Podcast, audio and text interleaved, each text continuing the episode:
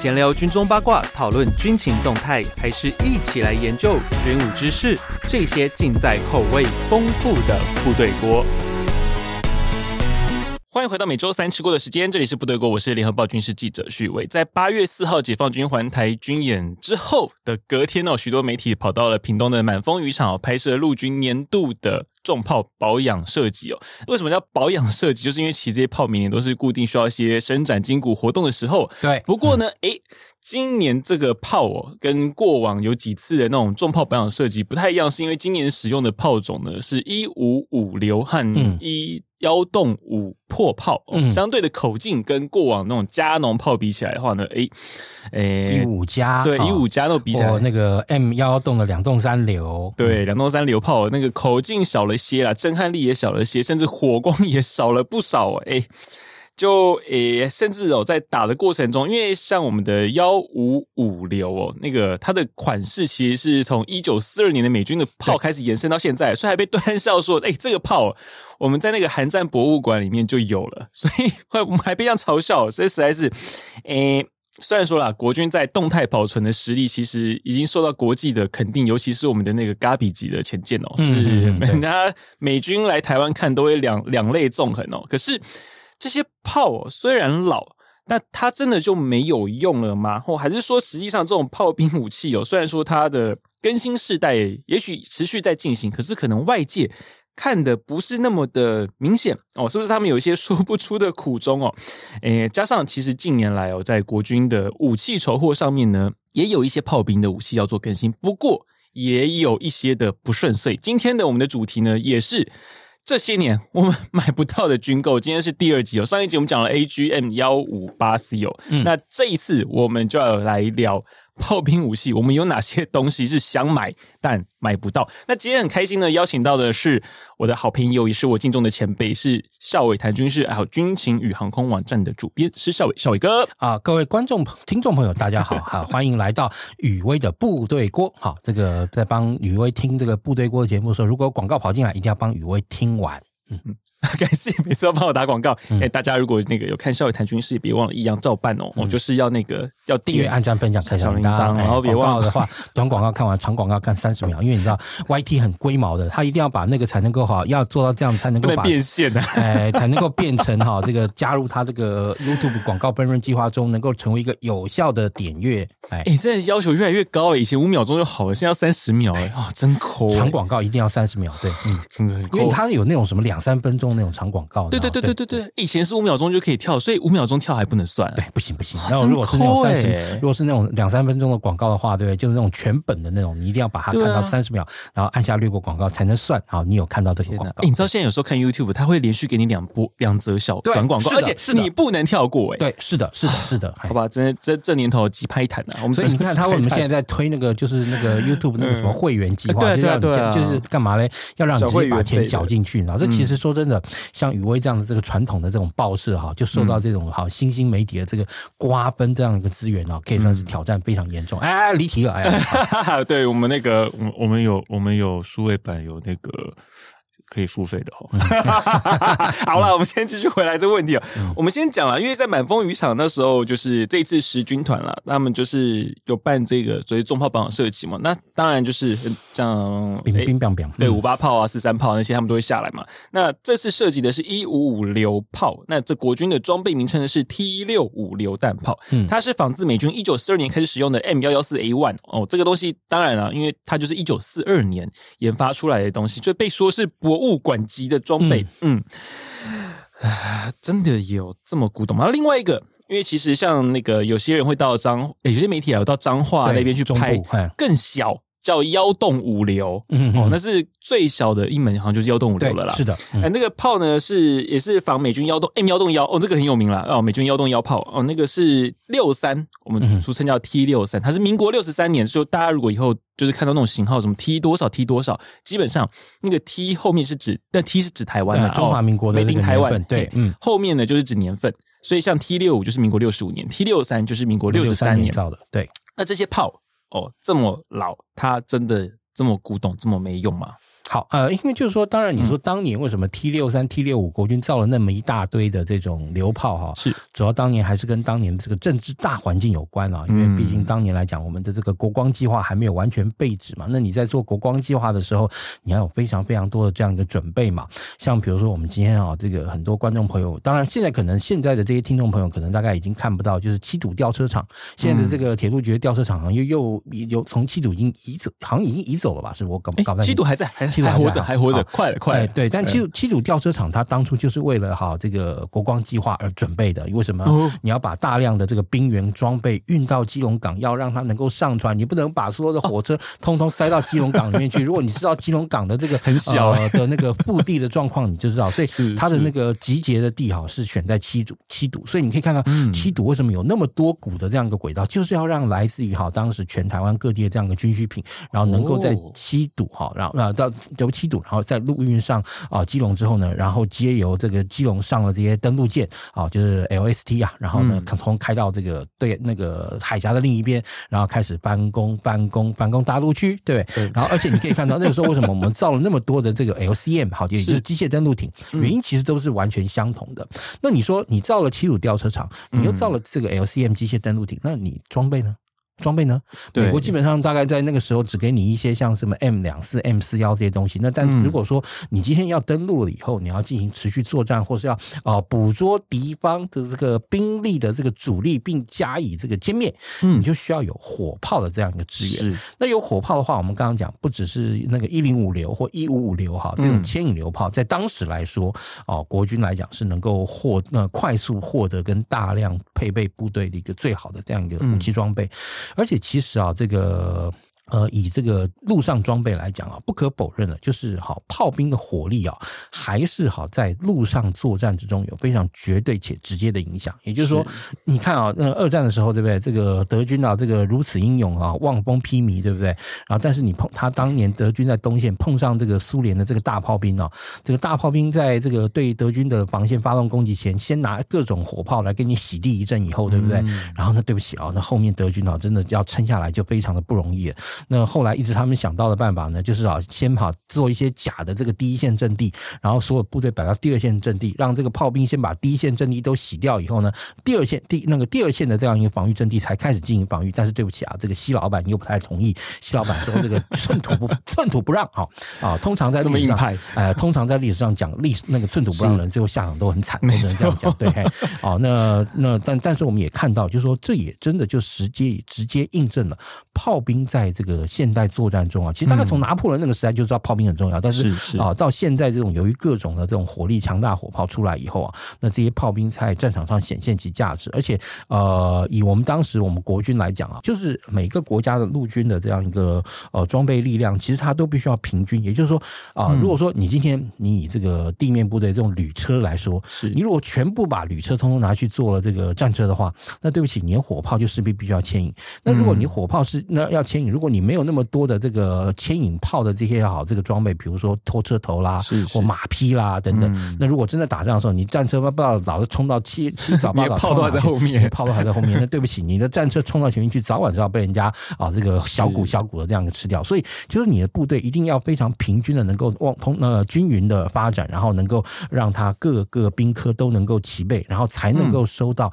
啊联合作战的这样一个效果嘛，是不是？嗯。所以那当然，那在我们当时来讲哈，那虽然说我们的那个装甲部队有战车哈，也有少量这个自走炮，但是在当时来讲哈，这个自走炮在我国陆军中相对来说它的数量并不是那么的多，而主要还是以这个牵引流炮为主。因为对当时的台湾的环环境来讲，哦，牵引炮你可以把它上了船，然后上机械登陆艇到了对岸，然后开始进行反攻大陆之外，如果万一人家打过来呢？啊，这个时候你也很容易就可以在海岸线后方列放，然后列放之后呢，啊，就像其实我们看到这种啊兵那个他们这个进行年度的这个保养设计，是能够在这个来呃来办敌军登陆前，哈，登陆中甚至于登陆滨海决胜，哎，对，都能够用大量的火力啊来给他们洗地一下。所以在当时来说，以我们的国军其实那个那个借由联当年还叫联勤啊，是啊，那个获得美国授权生产以后，对不对？嗯，生产了大量的这种啊这个一五跟一零五的这种榴炮。嗯，而且这种炮兵，我们等下可以讲到它的战术，因为其实跟战车又不太一样。对，它炮兵其实是有一门自己的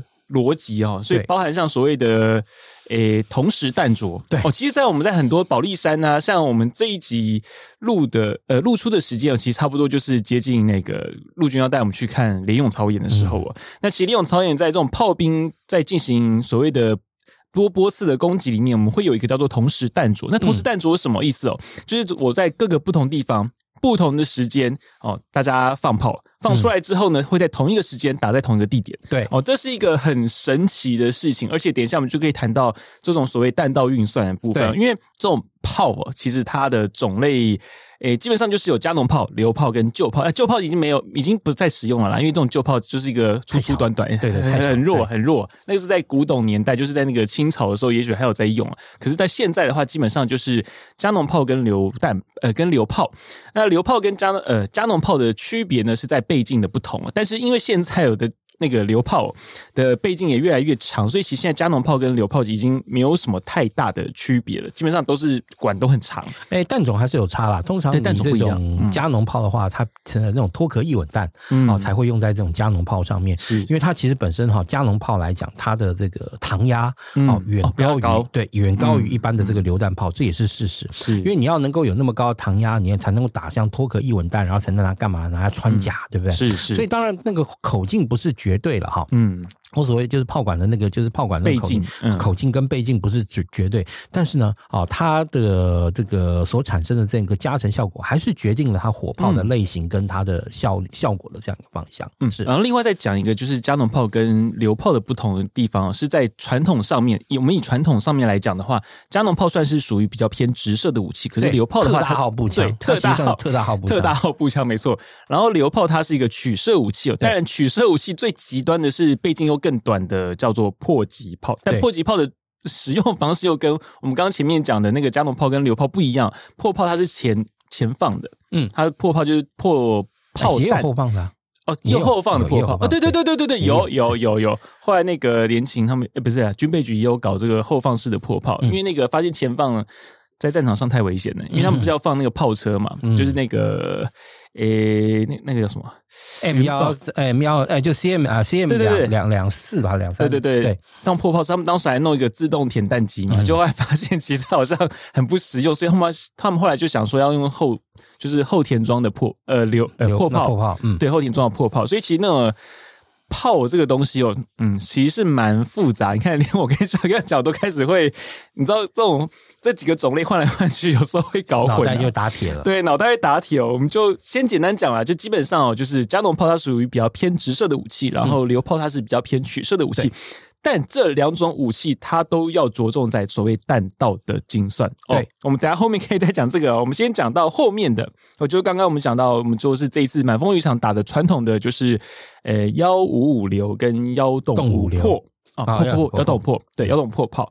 最大管的吧？嗯，哎没有破炮最大是一二零。一二零一二零下来是八幺，对八幺，对对对，就是这两这两种，哎这两种。的炮种，OK，我们现在已经有点要打铁了。我的天哪，怎么那么复杂？好，没关系，我们后面再来讲，就是现在的那种现役炮里面啦。我们刚刚讲到的是所谓的拖曳炮，可是呢，诶、嗯欸，这一次军购为什么会这样也呃这么多的转转来转去？哦，其实有很大的原因在于说这种炮的机动性。对哦，像其实我们在过去有很多的这种，像不管满风啦或坑子口，我们看到的，诶、欸，有时候主体会是自走炮。对。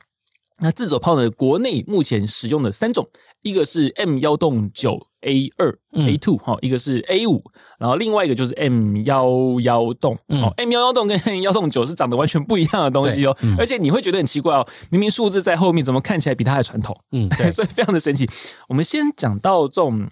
自走炮啦，哦，为什么会搞出自走炮这种东西？因为拖曳炮不是蛮不错的东西吗？为什么后来要弄出自走炮呢？好，其实自走炮啊，那个大量出现的时期是在二战啊。嗯，那二战它当初哈产生那么大量这个自走炮的原因是，由于当时哈那个世界各国啊，这个把这个战车的这个底盘生产的这样一个单一化。像譬如说以美国来讲，美国其实你看啊，你看它不管是 M 波 Sherman 哈，到它的 M 十啊坦克驱逐车，到他们那一大票的那个呃这种呃这种自走炮，你会发现它的底盘是非常类似，它跟德国人比较不一样，德国人搞了一大堆什么这个三号底盘、四号底盘、五号底盘、六号底盘，对不对？然后是在上面再呃搭配这种哈，就是大的这个加农炮，呃，那个那个哎，对，那个加农炮，然后变战车，然后呢搭配一般的这个榴炮就变自走炮车。嗯，但是不可不可否认的就是大量的自走炮车的出现是在二战时期啊，是二战之前还没那么多，因为二战之前大家还主主要就是还是在严格来讲还是在一个战车的这个发展期嘛。那你说刚开始，一战结束以后，二那个后来这个法国人找了最那个弄最早的那个呃那个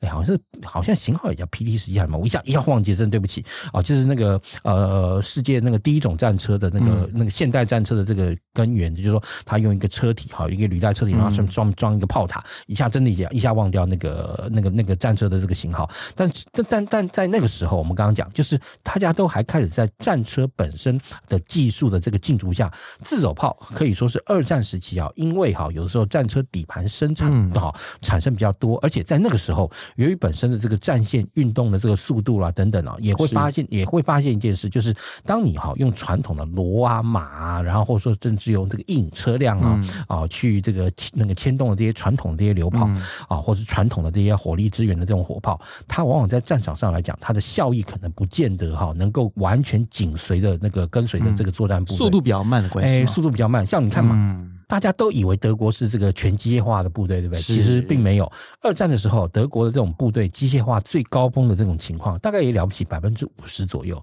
也就是他还是啊，在部队里面有大量的火炮跟那个辎重呢，是要靠马来帮忙拖拉的。对，二战时还是这样。对，二战时候还是这样哦。所以，那你说要真的能够跟到这个德军的这个战线哦，一起那个随着这个战车或前面的这个机械化步兵往前推进的话，那这个时候啊，那个我们讲到自走炮就变成一个非常好的一个解决方案，像大家都常说的这样，二战的时候德国那个八八炮，对不对？那个八八炮其实哈，大家如果以为说八八炮是这个呃，他当时来讲哈，他为什么会变成说是从二线的火炮，然后一直变成说在一那等于说在一线面临这个盟军战车攻击的时候，就变为一个主要的一个战车防御工具。其实我们刚刚讲最早用到它就是那个隆美尔嘛，隆美尔在打法国的时候，因为他的当时的这个第七装甲师是一个操纵那个操作哈那个捷克哈，就是把德国把德捷克并过来以后。那时候那个就跟德国那个就德国的这个啊不那个捷克的那个战车对不对？然后并那个给德军使用之后，那个战车火炮很小啊，三七公里炮啊，对不对？然后你碰到那时候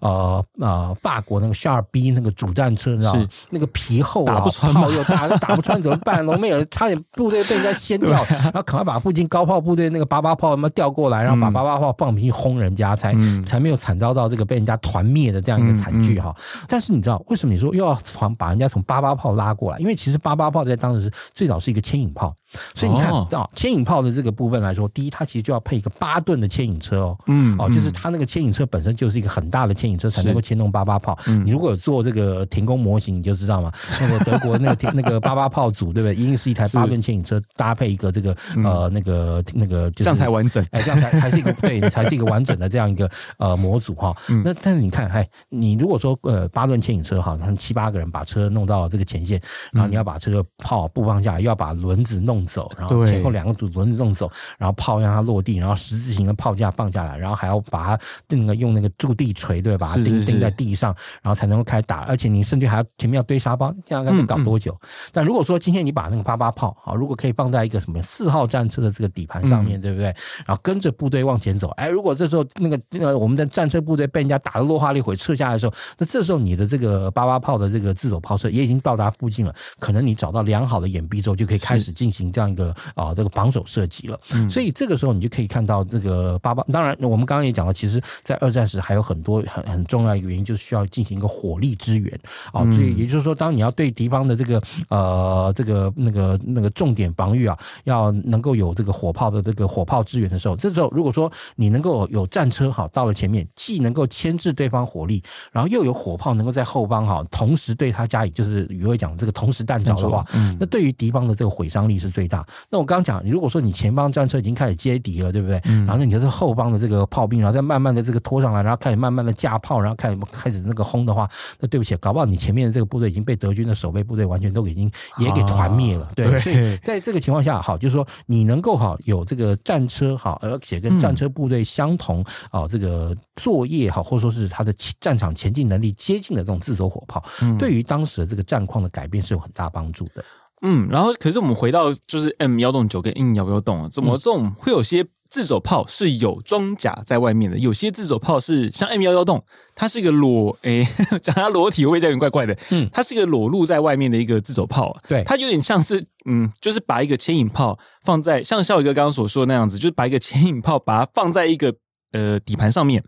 可是 M 幺洞九的设计其实就跟之前那种 M 幺跟 M 幺幺洞是完全不一样的概念。对，而且 A 二跟 A 五又又不一样了。对，好，嗯，哦，其实你看像 M 幺洞来说的话，你看它它的口径多少？它两洞呃两洞三就是八寸，八、嗯、寸。然后那你看看那个一五是多少？一五它是那个一五公里嘛，对不对？所以它们其实两者火炮的射程是不同的。嗯，好，那也就是说，如果今天你在战场布放的时候。两洞三啊，因为我们往往看我们这个炮兵保养设计的时候，你看到哎、嗯，这个两洞三跟这个一五都摆在一起，或者说我们汉光演习都把它摆在一起。其实，在战场上，这两种车在战场上不同哦。对，第一啊，而且它摆放的位置也不一样。啊，那你既然像两洞三这种八寸流，它射程远，然后它那个炮弹火那个毁毁伤力大的话，嗯，它其实在布放的时候，它绝对不可能跟一幺五摆在同一个作业基线上，是是，它一定是在幺五这个作业机线的更后方。对，然后呢，所以在这个情况下，那它就有可能，如果说我们今天以这个敌军哈上岸之后，或者说敌军在地面作战的时候，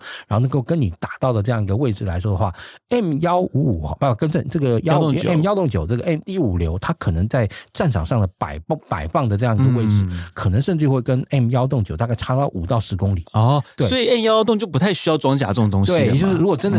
真的敌人来了，赶快跑吧，把车开了跑吧，对啊，哎，这个时候反而还更重要。而且其实啊，呃，这些啊那个自走炮哈，跟这种我们讲到这个牵引炮，其实在作战上来讲，嗯，哦，更随着一种东西的这个发明跟发扬光大，对不对？然后跟大或者说你说大行其道之后，更证明了这种啊那个自走炮的这种生存性，叫什么？反炮兵雷达。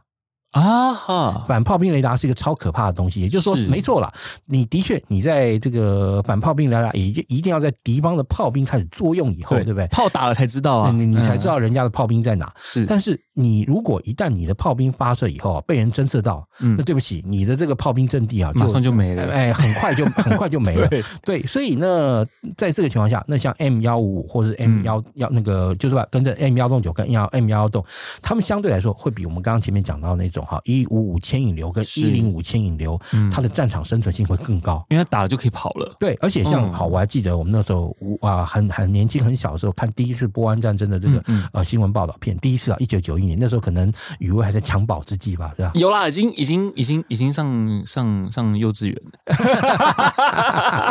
哎，我刚才就我们又又打出梗出来了，所以那时候波湾有啦，波湾战争其实我有印象。好，那时候哈，他第一次波湾战争的时候，美军的哈，那时候他们在。在那个科威特的这些啊，还有甚至于在那个伊拉克前线的这些啊，那个那个 M 幺洞九榴炮车，他们往往到了一个阵地哈，布放完之后，轰三八就跑了。嗯，三八，他们最多打三八，打三八就跑了。而且以这个 M 幺洞九，大家都知道，它其实再装填的速度非常快。嗯，它直接嘣，然后装，咔嗒咔嗒咔嗒，嘣，对对对对对对，咔嗒。嘣，然后就跑了。对，当然没有像我们刚刚形容咔嚓咔嚓那么快。他三十秒以内了。对，他蛮快，其实蛮快，也就大概一分钟、两分钟之内，赶快就要跑。他说：“不跑，那你不跑，可能比那个敌军的炮炮弹就来了。”对，所以在这个情况下，那你就知道，就是说，哈，这种像这种不呃一般的，我们讲到这种传统的这种牵引流，基本上在现代战场上的这个存活性啊是非常值得疑虑的。哈，那当然这个时候大家马上就说：“哎，那你 M 七七怎么讲？对不对？”对啊 但 M 乖乖乖哈，它其实就真的。是一个非常好，我觉得在牵引炮里面来讲哈，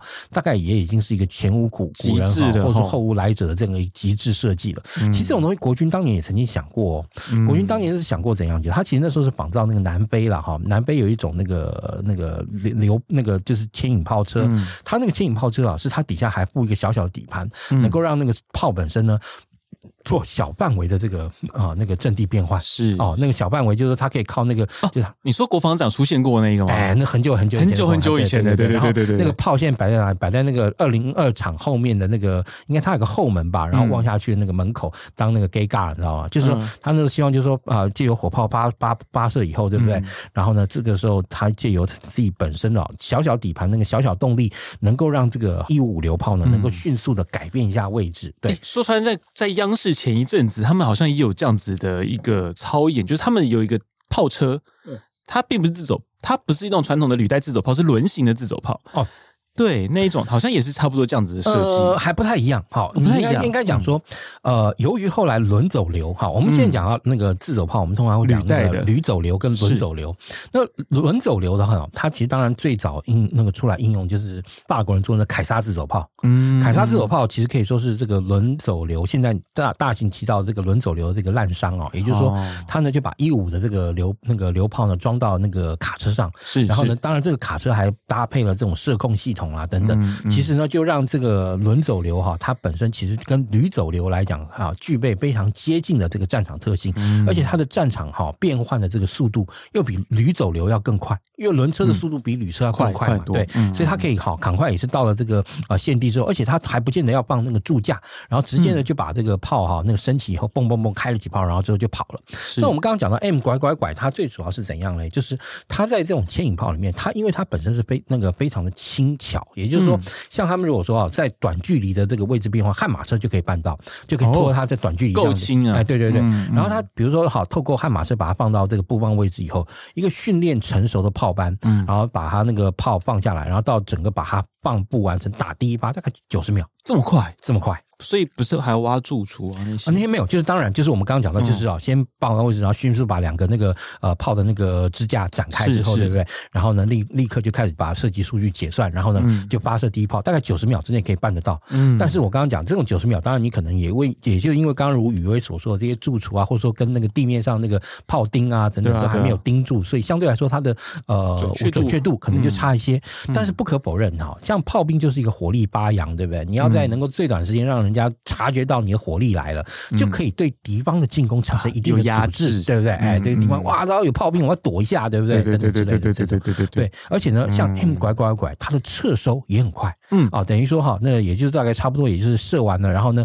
呃，炮把摇下来，然后两个支架，对不对？一一一收，然后那个悍马车一来，大概也是大概一分半钟、两分钟之内要扛，就要拖着跑。其实这些都是基本上都是因为出现了一个极为可怕叫反炮兵雷达啦。当然，反炮兵雷达有大有小，小的这种呃那个。反炮兵雷达就是我们讲的反狙击雷达。嗯，啊，就是如果说有人对你这个棒冷枪蹦哈，当然很可能的蹦了以后，你的这个最主要目标可能也就这个呃被人家蹦 蹦到了，但是相对来讲，你也就可以知道狙击手在哪里。就反狙击手雷达跟反炮兵雷达其实都是一样的原理，基本上来说，他们不可能呃先期的啊预知哈攻击的来临，但是攻击来临时可以至少可以知道攻击在哪里。对，嗯，这个武器其实对于炮兵来说是个蛮大的一个威胁。那另外我们刚刚就有聊到就是战车炮，对啊，可是战车炮跟自走炮，我觉得应该很多人会很纳闷，这两个武器长得还蛮像。像我小时候啊，看到幺洞幺洞九，嗯，我觉得哎、欸，这个炮好大只哦，哦，这个战车很酷哎。然后什么战车，一般我们看到那种像是不管 M 六零啊、M one 啊，那这种扁扁的啊，炮小小的啊，不是幺洞九自走炮不是比较厉害吗？哎、欸，可是这时候我们就可以来聊一下，实际上哦，自走炮跟主战坦克哦，主战战车哦，就是 MBT 哦，嗯，其实这两个东西是压根完全不同的品种。啊，对，我们就来聊一下。虽然说他们的底盘可能哈，有可能是同源底盘，对，有可能。是共同底盘。当然，你说现在 M 幺洞九跟那个 M one 不是用共同底盘啦，或者说甚至它跟那个巴顿系列战车也不是用共用底盘。是，但至少你就是说它可能可能跟 AAV 拐，或者说甚至可能你说像最新的 A 七型是跟这个 M two 哈，那个那个就是步兵战斗车是用这个类似那个或接近相同的这样，可能动力来源都一样。对对对，好，那个差别在这边。那当然，我们刚刚讲到早期二。战的时候，二战的时候，当然你说美国它基本上也是用 M 四这个底盘，大量生产了很多这个自走炮。苏联那边呢，就是用这个 T 三四。啊，生产的大量这个自走炮，你可以看到哦，早期哈苏联在战场上的自走炮，包含像 SU 八十五啦、嗯、SU 一百啦，还有 SU 一幺两五啦等等啊，哦、嗯，那这些基本上来说都是哈来自于这个 T 三四七六底盘。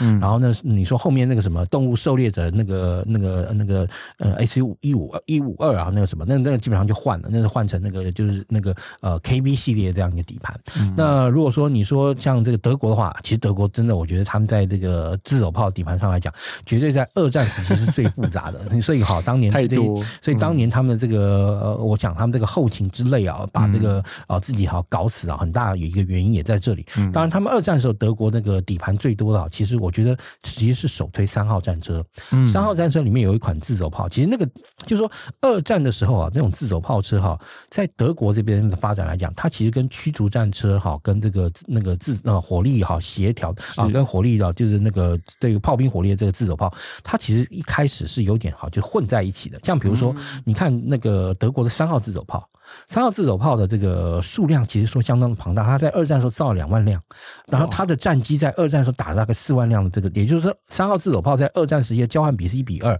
在德国这种所有战车里面交换比是相当好的。但是对不起，它是自走炮，它是炮兵，因为为什么？因为它主炮只能有很小距离的这样一个修正啊，也就是说，它今天打你的时候，一定是整个车体啊正面是要朝着你的。那当然，我们也看到其实啊，比较更像传统炮兵，像比如一号也改了很多，就是一号后来战车啊，很快在二战的时候。就一下，因为这个火力太弱，就两门七点六、七点九二机枪呢，当然一下就不能用了嘛，对，所以就有很多一号战车呢，就把那个哈去寻求生命第二春，把炮塔拿掉，然后车体切一切，然后弄一个很大的平台上面，然后装一个什么呃一零五的这个榴炮在上面。那像二号的这个战车状况也是一样啊，他可能就把这个七六七六的这个战防炮 P A K 四零啊，直接也就斗在上面，然后呢稍微改装一下。那三号当然不要说最多，四号啊四号的这个，因为当初造的这个底盘啊。相当的多，而且相当的呃数量相当庞大，所以你可以看到四号战车的这个衍生的这种啊各种的自走炮车啊，或者突击炮车或驱逐战车数量也最多。所以当然在二战的时候，由于哈我们刚刚看到德国的战车里面主力还是以这种就是呃战车、自走炮、呃突击炮车跟驱逐战车为主，因为为什么？它面对的最大的威胁还是来自于德国那苏联的这个装甲洪流嘛。嗯，那对美国来讲，那美国当然你说它有也有相当数量的 M4 啊等等，因为美国是基本上是他们当时大。量生产这个呃数量压垮一切，他们可以用五到六辆 Sherman 跟人家换一辆 Tiger，呃，而且还还是德国人那个换这个 Tiger 最后还是换不过人家，对不对？那那但所以也因也也就因此，他的自走炮车在战场上来讲，相对来说就可以比较执行纯哈，我们刚刚讲到纯的这种战场火力支援的这样一个任务。当然你说他们也有这种所谓的驱逐战车，但是呃二战时期美国这种驱逐战车相对来说就比较好，可以算是比较呃。呃，纯的这种驱逐战车，就是它可以算是啊、呃，配备比较大口径火炮的这个战车啦。等于说是当敌方的战车啊迫近你，像德国这些动物们接近美军的时候，对，那他们那种什么 M 三六啦或 M 十啦这种驱逐战车啊，就可以啊用它的这种九零炮，然后来把德国那个战车给逼跑等等。我好奇为什么他们那个叫做驱逐战车？哦，那个就是那个他们其实啊，驱逐战车最早是从那个呃 Tank Destroyer 这个字搬过来的哈，是啊，因为。我们通常把这个对啊，destroy 也不是那个嘛？海军用的词嘛，驱逐舰，所以所以他们就把这个哎对，所以就把驱逐驱逐舰 destroyer 这个字把它用到路上来，就当成驱逐舰。对，可在战术上面跟所谓的 MBT 是有什么不一样吗？哎，MBT 因为其实像美国的驱逐战车啊，嗯，跟它的战那个主战车来讲，有一点差别就是啊，嗯，驱逐战车因为炮大，但是装在跟好那个原本 M 四啊或非常接近的这个底盘上，那你这个炮大的话，所以相对来讲，它的这个炮塔对不对？嗯啊，就是采取半封。闭式，也就是说啊，有点像个澡盆，然后它上面其实对对空哈是空空的，空空的。对，那当然它也可以因此哈获得比较大的这种火炮。其实我觉得美军当时做这个驱逐战车的概念，有点像是啊，就是炮兵哈跟啊就是那种自走炮加作战的那种，就是 MBT 的这个概念的混合体。但很快你也会发现，二战之后这个概念马上就就就就死掉了。嗯啊，为什么？因为你可能碰到一些天寒地冻的，像韩国战场啊，韩国战场真的很惨。对，韩国战场，我觉得哈那个经过韩国。战成韩战的洗礼之后，美国就完全再也不去考虑啊这种所谓的美国传统概念这种驱逐战车的这样一个概念。所以你可以看到，从那以后，美国就再也不搞那种哈没有顶盖的这种装甲装甲车辆了。对，这个就连炮连自走炮都以 M 幺洞九为主了。对对对对，所以你就知道这个韩韩战给美国的这个地面装备的发展带来多大的冲击跟影响。那我们也来讲一下，因为其实国内的 M 幺洞九有分两种，一个是 A two 跟 A 五哦。那当初 A two 其实蛮早买的。A 五是后来就是大概是在那个哎，台海危机那个时候，差不多那个那个时候进来，应该不止，我记得更早一点，更早一点啊，好像九二吧。九二年左右进来的。对，那我好奇啊，就 A 二跟 A 五之间的差异是在哪里啊？当然，主要是在它的那个火力跟它的这个瞄具上面了啊。因为其实你看，瞄具有差。这些那个美军的这些 M 幺洞九的这个车系的这个车啊，它的进化很大一个部分都在于它的这个就是整个关通系统跟瞄具的这个部分了。火炮的部分，当然你说整个炮塔内哦，关于这些呃，但它都还是一五五流嘛？对，一五流其实都是一五流。然后那跟它的后面这些，或者说是它的这个呃自动化的这种程度哈，也都有一些小小的这个差异。整体来讲，我个人觉得差异是并不太大。但是因为我自己不是曾经哈这个炮班去扛过炮，所以说真的，而且也不是同时。我怕我们会被说你有种你还扛炮啊？我就扛过那个炮弹的。因为其实你知道，我这边跟这个观众朋友这个小小爆个料，你知道，如果说你要想要去看这个一五流，对不对？然后发射这种场景啊，你要到哪边去看？你要到那个垦丁哈，垦丁有一个地方叫出火。啊，出火那边，哎、对，对，对对对，出火为什么会讲出火嘞？如果你哈开车跑去出火，你就发现，哎，为什么这个出火的左边啊也是绿色的围墙，然后上面有绿色的这个格状的这种那个铁铁网，然后右边呢也是有这种绿色的围墙，然后绿色围墙上面两边啊也都有这种绿色的这种格网。那我跟你讲，出火附近你可以看到有一个小小山丘哈，那个走到那个芒阿伯上面对不对？嗯，你走到那个上面你就一目了然，下面就是哈那个横呃横村啊三军联训的这个作作业的时候嘞，我们看到就是雨威讲到那个同。时弹着的那个火炮的那个来源啊，啊，那个地方啊，你去其实就可以看到哈，那个那个我们的炮车啊，在打联勇操演的时候呢，呃，那个每一个哈，那个小小的那个方那个绿色小方块小方块里面都会塞一辆 M 幺洞九这样一个炮车，然后呢，每一组的这个炮班呢，都会在那边啊进行啊啊发射前他们会先做一个校正设计哈，就是每一门炮就蹦一门蹦蹦蹦蹦，然后都打完之后呢，打完了之后啊，然后才停那个停止下来，然后而且你也会发现，由于哈台湾真的是缺乏训练场地啊。呃，场域的关系，所以你这个炮本身啊，都一定啊，所有的那个炮的那个呃仰角跟那个它的射射发射这个设计，它一定要用好四根支架，四代警示架架好啊。万一如果你万一这个炮口啊超过这个警示架，炮弹会飞到哪里去就不知道，可能事情就很大条了。你知道那个俗称叫耻辱架哎啊，对啊，但没办法，真的是你在台湾本岛训练，真的不得不如此。啊对对，像我真的，我每次一讲到，就是我曾经去看过那个那个澳洲那个 Short Bay Training。area 长一百二十公里，宽一百公里，我跟你讲，真的可以让我们国军啊，这个眼泪呢都都流流到干了。因为你想想看，这个呃长一百二，宽一百，这个面积算起来三分之一个台湾大，很大。人家光是一个训场，对一个训场，对，当然是澳洲最大的训场了，对。但是对不起，一个澳洲那个最大训场就有三分之一个台湾那么大。你像对国军来讲，一那么大的这个训场，很多事情都能，甚至你说连一个师去把它展开都能都没问题。这是的确是没有办法的事情，所以你这一定要弄一个耻辱架在上面。真的，因为尤其像那个。保利山附近其实还是蛮多民宅，甚至还有度假胜地。对，你只要泡那边那个 挖一下，就从珠火打去那个保利山，对不对？打偏一点就打进保利村了。所以你知道在那边为什么你会发现？哎，我们常有时候采访军事新闻那么多年，你会发现军方在那边往往真的啊，让当地居民啊，任由当地居民啊，或者一个呃予取予求啊，也真的不是没有原因啦。对啊，对啊。因为当年他们原本创立这个那个设这个基地的时候，对不对？因为当地的民众一听啊。联训基地有基地嘛，就代表是这个银色，银色盖满满，就代表有很有阿兵哥的人潮，有阿兵哥的人潮，就带来阿那个阿兵哥的前朝。其实后来才发现完全不是这么回事，部队来这边对不对？然后没多久走了，而且呢，呃，来了之后呢，就轰的这个那个轰的轰了一阵，然后你知道，就是让这个当地的民众钱没赚到，然后反而好一天到晚生活在恐惧之中。对啊，屋子还裂啊什么？因为那个有时候他们那个炮弹震撼力其实蛮强的。对，所以在这个情况下呢，当当然，那个当地的这个村民啊，就常常会跟军方要求这要求那的。呃，对于呃，但国军睦邻经费啊，睦邻对，让睦邻是很重要的一件事情。因为就会就会骂他们，就售后不理嘛。因为打完就走了，就换就换训了。用好多这种很很妙的这种隐喻啊。如果呃，这个我们这个限制级了吗？呃，这个 Podcast 有很多年轻的或者什么未满十八岁的这个听众的话，哎，这个万一听不懂宇威叔叔在讲什么哈，那对不起。校委阿伯也不跟你翻译啦，对，对，我们我们不太好翻译了。不过还好啦，我们的那个 T A 其实百分之九十是男性，百分之十是女性啊，所以应该还 还可以接受啦。哦，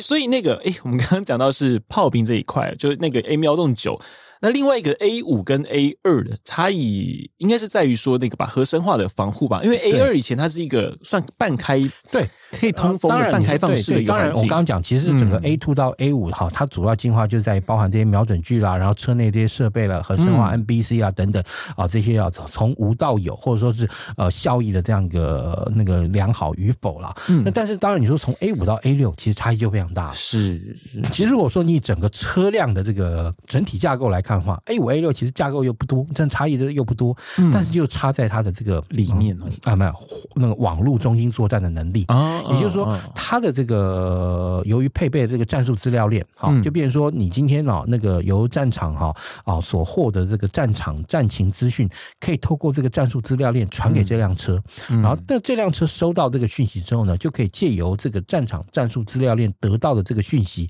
去对你的目标做精准轰击。嗯哦，但是当然就有人说啊，那你就要可以这个一台车带五台车。对不起，其实我们我本来也是以为如此，我本来以为也是这样，说可以把这个资料就 share 给旁边的这样一个车辆，对不对？但就后来发现原来完全不行，哎？哎，其实是不行的。对，也就是它基本上它的这个战场战情资讯分配来说的话，它基本上就车对车，也就是指挥车对那个任务车，那也就是指挥车获得这个战情资讯以后，他会把那个目标或是啊那个需要打击的 assign 给各车以后，对不对？那各车它所能够接受的。也就是自己的目标。哦，所以还是个 hub 的概念啦，不是那种 peer to peer 那种，就是那种分散化中分散化网络，就去中心化网络的概念了，它不是这样了。对对对对对对，没错。所以在这个情况下，那你说它旁边再有车呢？了不起，只是只是在 enhance，在加强你这台车达到的这个目标的效益而已。对，并没有办法。比如说啊，原本它的概念，比如说好，今天啊，我这个有这个五台车啊，等于说我透过网络之后呢，我可以 assign 给五个目标。但实际上，如果我可能有二十五个目标的话，我并没有，我必须还是要由这个，比如说一台车，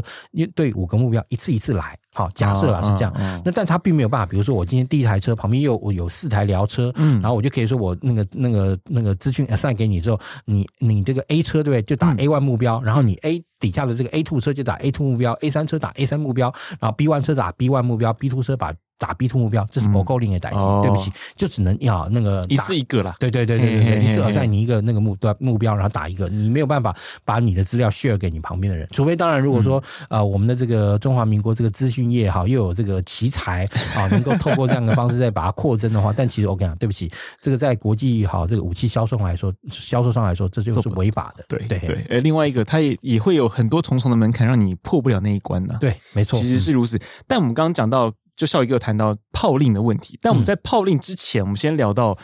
主战坦克，因为刚刚我们一直讲都是自走炮，可是这种自走炮的观念，它终究是个炮兵。对，那主战坦克似乎又不一样，尤其在装弹上面来说，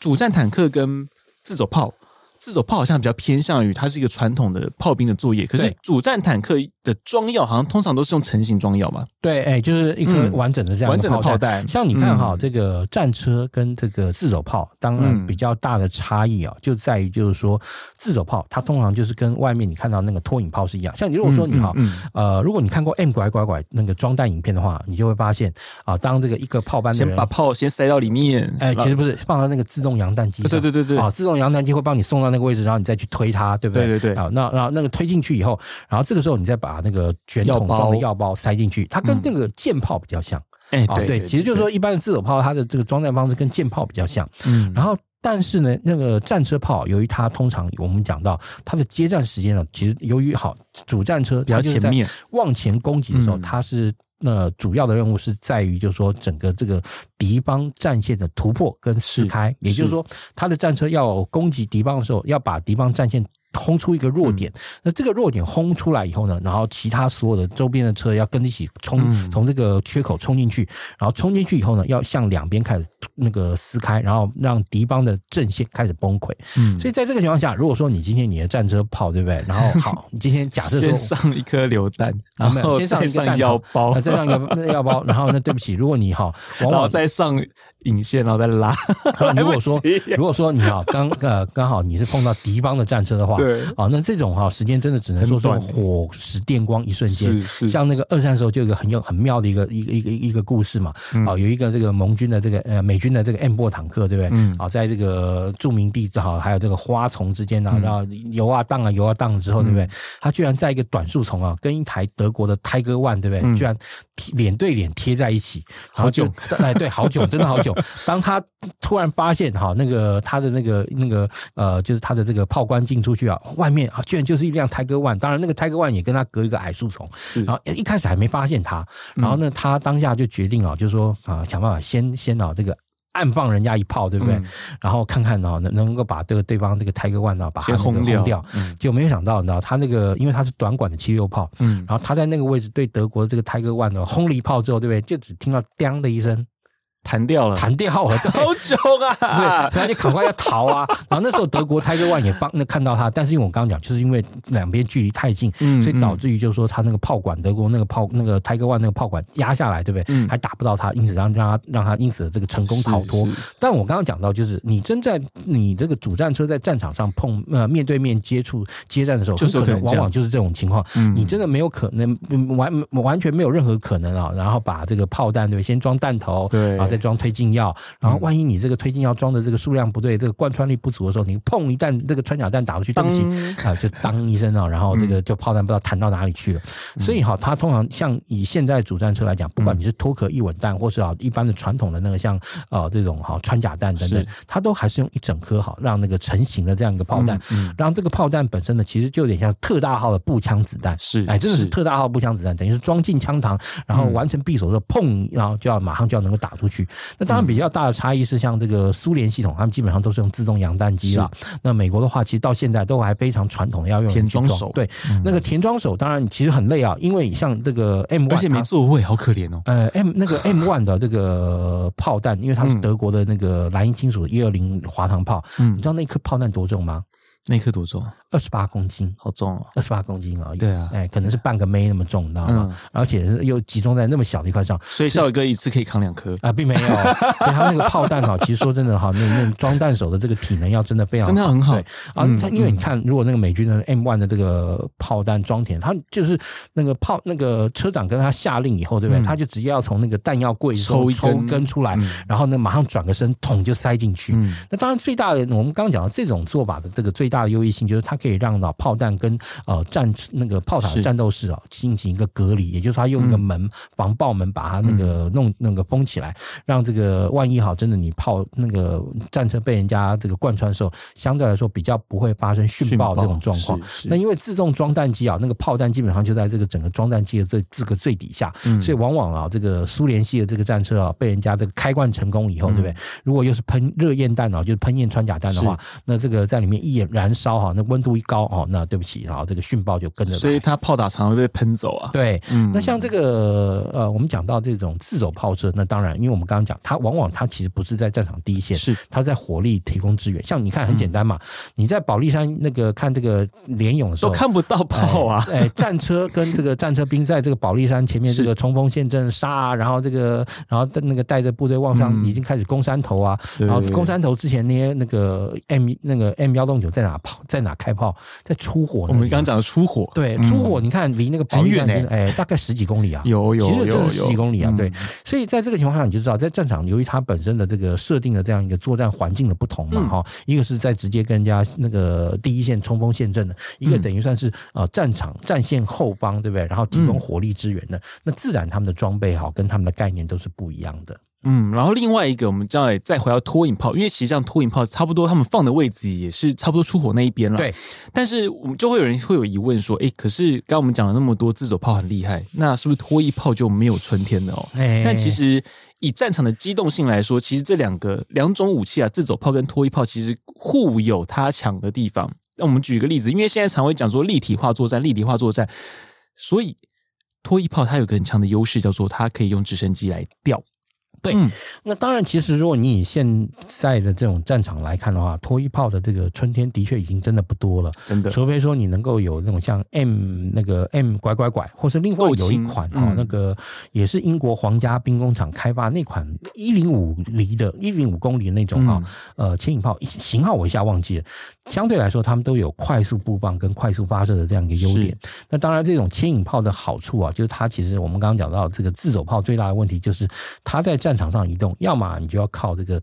大型的战略运输机，然后一次运运运一辆。好，对，或一次运个两三辆，然后再来，你就要靠拖板车，然后从战线后方推那个拉到战线附近，然后让它下车开始战斗。是，那牵引炮的好处的确就是啊，可以用直升机啵啵啵啵啵送到离前线很接近，其实也就是离战线大概十来公里的那个位置。为什么？我们讲到你，因为本来你这个呃火炮就不是在这个前面这个五百公尺跟人家轰的嘛，对不对？对啊，你是在战线后方大概十公里左右提供前线火力支援嘛，对不对？所以在这个情况下，那自然的在牵引炮哈，在这个上面来说，它的效能哈，或者说啊，应该说它的这个呃战场的这样一个呃灵活性会比较这个那那个自走炮或者是重型的火炮要大，这也是事实。但是不管怎么说，整体来讲哈，有的时候你未来在真正打仗的时候，你要叫直升机，直升机不来，你怎么办？对啊，你就那那一门炮就只能摆那，就动不了了。对对、嗯，所以呢、嗯，通常以一个或者我们可以用陆军思维，这种时候我们我就不能说陆军思维是错的。嗯，你这个那个火炮能够有自己移动的这个力量，就变得非常重要。嗯、自己有脚还是有差、哦？对，当然啦，就是说，如果说像这个非常完善的这个计划完整的这种大规模的这种哈，就是类似像比如说美国打那种沙漠风暴那种等级的作战，嗯，那自然而然的，那你说直升机运输哈牵引炮的一个部分来说，一定是在计划范围之内。是，但如果说今天你台湾的这个台风防卫作战来讲，中华民国陆军现在有的这个黑鹰直升机只剩下三十架，是。不是？啊？这个呃十四架现在在空军，十四架在空军总队。当然原本都是给人家十架，然后七架的四拐。啊，对啊，对啊，对啊，对啊，哎，八架吧，八哎，不是有一架没了吗？那九原本买了九架，就九架，对，八架，八架，八架，八架，八架，那架是重损，然后听说不能修了，对。对，嘿，然后那个 呃八架这个四拐，然后那你最多哈，等于说你就是这三十架黑鹰加上这八架 CH 四七 SD，然后能够拿来吊一调这个炮，嗯，那。而且说真的，真的在台风防卫作战发生了以后，你这个炮哈跟着车，对啊，还有可能哈隐隐约约的透过著名地的隐蔽啊移动，但是一旦你飞到那个升到了空中，那基本上就是告诉人家，没有纵深，对，I'm here。I'm here，对，你就是告诉人家 I'm here，对。嗯，那其实，所以我相信啦，就是说，未来在台湾的这样一个战场，自走炮哈的，或者说是轮走流，是它的战场效益，我觉得会比传统的牵引炮要好。而且，因为呃，牵引炮当然了，它现在我们国军还保留相当多的牵引炮，因为它的概念是啊，未来这个如果真的那个呃军事冲突要发生的时候，那些后备部队。啊，因为你现役，你现在的这种现役部，那现在这种自走炮啊等等这些装备，基本上现役的这个人员大概就是就就差不多了。比起后备操作自走炮，嗯，风险算是比较高了。因为自走，因为自走炮的操作门槛相对我们所谓的那个拖引炮来说，其实还是比较高的。对，因为多节驾驶啊，呃，而且它要经常的这样一个长训。嗯哦，长训才能够要非常固定的训练，才能够维持他的这个熟练度。那你后备部队根本不可能达到这一点。对啊，对啊。所以呢，我们这些牵引炮还在计划上来讲，就是未来。真的哇，这个两岸啊，那这个台风防卫作战发生的时候，那动员的后备的这些炮兵呢，就要来操作这些啊牵引炮。嗯，那这些牵引炮呢，当然都是用固定阵地啊来布放。那当然，其实如果你呃了解整个固安作战计划，那你就知道，其实如果真的打起仗来，这些后备部队跟后备，不管你是呃滩岸的这个防守旅，或者这些要相关的这些炮兵的这个支援单位，基本上大家都要有这个为国捐躯的心理准备。哈哈，我好，我们现在到最后一点哦，就是在那个。本来今年一月啦，哈，那时候拜登政府宣布售台是四十门的 N 幺洞九 A 六自走炮，然后二十辆的那个野战炮兵弹药补给车啦，然后有个关键，词那时候我注意到是那个先进野战炮兵战术数据系统，就所谓的 AFATDS 哦，这一套它只有卖一个哦。哎，这是我关注的一个地方。不过那时候因为讲说俄乌战争交货延迟了，嗯，当然虽虽然说呃后面就没了，对，那但其实说当初会延迟的问题，呃，BAE 那边是讲说，哎，其实没有，我们当初本来就告诉你们会延迟啊，啊，对，而且他们也说我们做得出来啊，对，但是说我们还是做得出来啊，我们只会延迟，而且，哎，他们那时候有有讲的是延迟是我们本来就知道的事情，嗯哼，那、啊、你们为什么现在要台？讲这个点，就就有一点罗生门啊，因为变成说，其实 BAE 那边仍然觉得这个案子可行，但是却不知道是美方还是我们这边要对这个案子做 pending，好，所以这个这个其实有一点，嗯，水有点深呐、啊。没有，嗯，对了，那当然，你从这个整个过程来看的话，而且后面你知道，甚至于啊、呃，美国的这个我忘了是国防部还国务院，是。还特别出来说啊，这些个别厂商还警告这些个别厂商，这些个别厂商被警告，就是说啊、呃，你们不要说为了只要想要赚钱，然后就自己啊对外帮那个发放那个不不实的这个消息，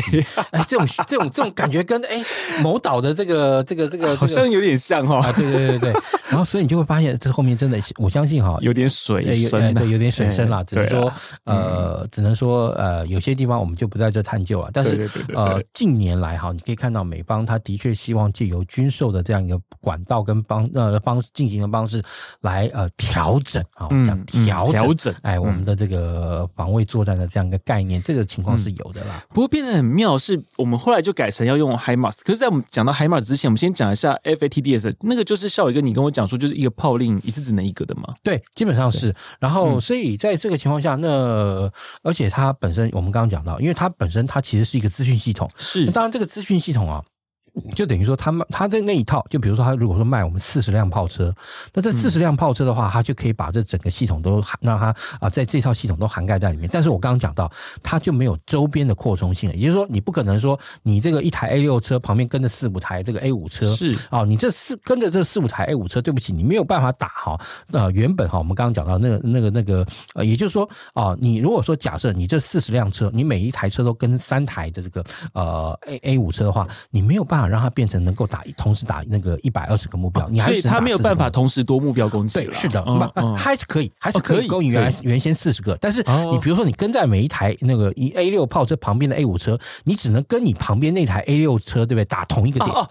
哎，您的意思是说，就 A 六还是 A 六的功能，它没办法向下相融到 A 五去？对对对对对对对对对，是这个意思。哦，可是那时候。这一套系统，其实那时候我蛮我蛮关心的是，因为它会让整个炮兵的那个思维可以进步非常多。因为我们过去的炮兵都还在所谓的传统那种算数学里面，对对对。可是其实多了这一套里面，其实它其实 FATDS 强的一点是它的图像化。对哦，它其实强的另外一个是它可以对于整个炮兵部队做统一的炮令。对它其实这方面，我们我们现阶段的炮兵了，是不是在这方面来讲，其实它有它的一些。呃，辛苦的地方啦，追根究底啦，是、啊、就是我们陆军的战场资讯化做的太慢。做太少对，对，呃，当然，因为资讯化这个部分来说，哈，要花的钱或者是这样类似这样一个前置训练会非常这样一个多，嗯、再加上因为而且要时间，而且哈，在诚实的说，我觉得我们的陆军传统上并不太重重视资讯化，或者说是这个这呃这个这一块。你说体能比较重视，呃，我这样又讲什么了？哎、可能比较重视踢正步啊，对不对？不然也不会发生三颗两那个命中率两百七十这种这种话可以跑出来这种事情啊。哈，那。所以哈，就变成说。诶，再加上啊，我们刚刚讲到，以国军来讲啊，真的长期哈跟外军哈比较有接触的，还是以海空军为主啦。是，因为他们有非常恒长的这些换装或者是更新的这些计划在持续。以陆军来说，就是特战了。对，特战那一块了。哎，对。嗯。所以呢，陆军的一般的这种真的这个步装炮，其实它整个战术的概念，或者它对载台的这样一个概念，已经啊落后世界这种主流。我觉得至少大概差不多有半世纪跑不掉。再加上就是说，其实相对来讲，他们又因为台湾在这样一个特殊的战场环境，因此啊，或我们讲说转化为哈，是很会打这种台式的这种著名地的这种防卫战争的这样一个部队，这也是事实。那在在这个但在这个情况下来讲，他们的长期哈，由于对这个战场的资讯化哦这这个依赖性甚低。所以，那你要说从让这些人能够有一个根本性的观念上的转移，然后能够达到你想要这个目的的话，就很难了。嗯，这边我就讲一个例子嘛。诶，我一九九九年第一次到小鹰号上面，是啊，那时候他的这个战斗群指挥官啊，叫那个迪摩西 Kitting 哈，那个时候这个二级少将。嗯，你知道吗？他的办公室，他的办公室他是做些什么？就是他的办公桌前面就两个荧幕，一个是 secret email，一个是那个 public 的 email。他的工作哈。很大一个部分就是要回那一大堆的这个 email。那在那个时间点，中华民国的这些将领，可能很多人不知道什么叫 email。一九九九年，对，嗯，联合新闻网的那个创始的时间，我记得是一九九八年。嗯。嗯，一九九八年那时候好像那个诶，Kimo，那时候还叫 Kimo，现在是雅虎 Kimo。对对对对对对，那时候那时候台湾的网络才刚萌芽呢。好，对，嗯、所以好那时候人家一个战斗群指挥官每天就要回两两个系统的这个 email，然后，嗯、但我相信那时候我们的中华民国陆军陆军的军人，很多人可能还不知道什么叫 email，对。对对我，我相信这个，所以你就知道这中间的 gap 会有多大了。对，有个蛮大的一个鸿沟。嗯、那我们到最后，因为其实像这个 M 幺洞九，当初其实本来陆军有打算要改争取 A 七嘛，因为美军现在使用是 A 七。对，嗯。但后来美方又建议我们要改成 HIMARS，而且是没有 ATMCS 的 HIMARS，嗯、我觉得就变成说它就是诶进口版的雷霆两千。好，对 我这样讲是比较比较直接，我觉得雷进口版雷霆两千，但这个两者之间。孝玮哥，你觉得他有办法互补吗？可是光口径就差很多了呢。哎，就说呃，自走炮哈，不可否认的，他真在战真正在战场上所能够带来的毁呃毁伤性，当然海马斯打得准，然后打得也快，